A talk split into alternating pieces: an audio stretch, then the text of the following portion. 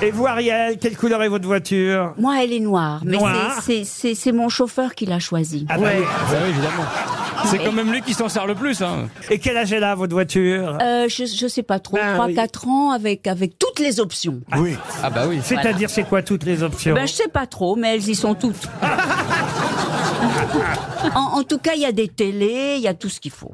Il y a des télés dans la voiture Oui, oui. Il y a même des présentateurs. Ça Ah, Des alors. Ah. philosophes. oui. Eh ben, Non, mais c'est Vous êtes à formidable. l'arrière et vous regardez la télé. Ben, il y a deux télés de part et d'autre, et lui, il en a une devant. Mais c'est c'est pas une bagnole, c'est Darty. Bah, D'ailleurs, c'est marqué à l'extérieur. Ouais, c'est Darty.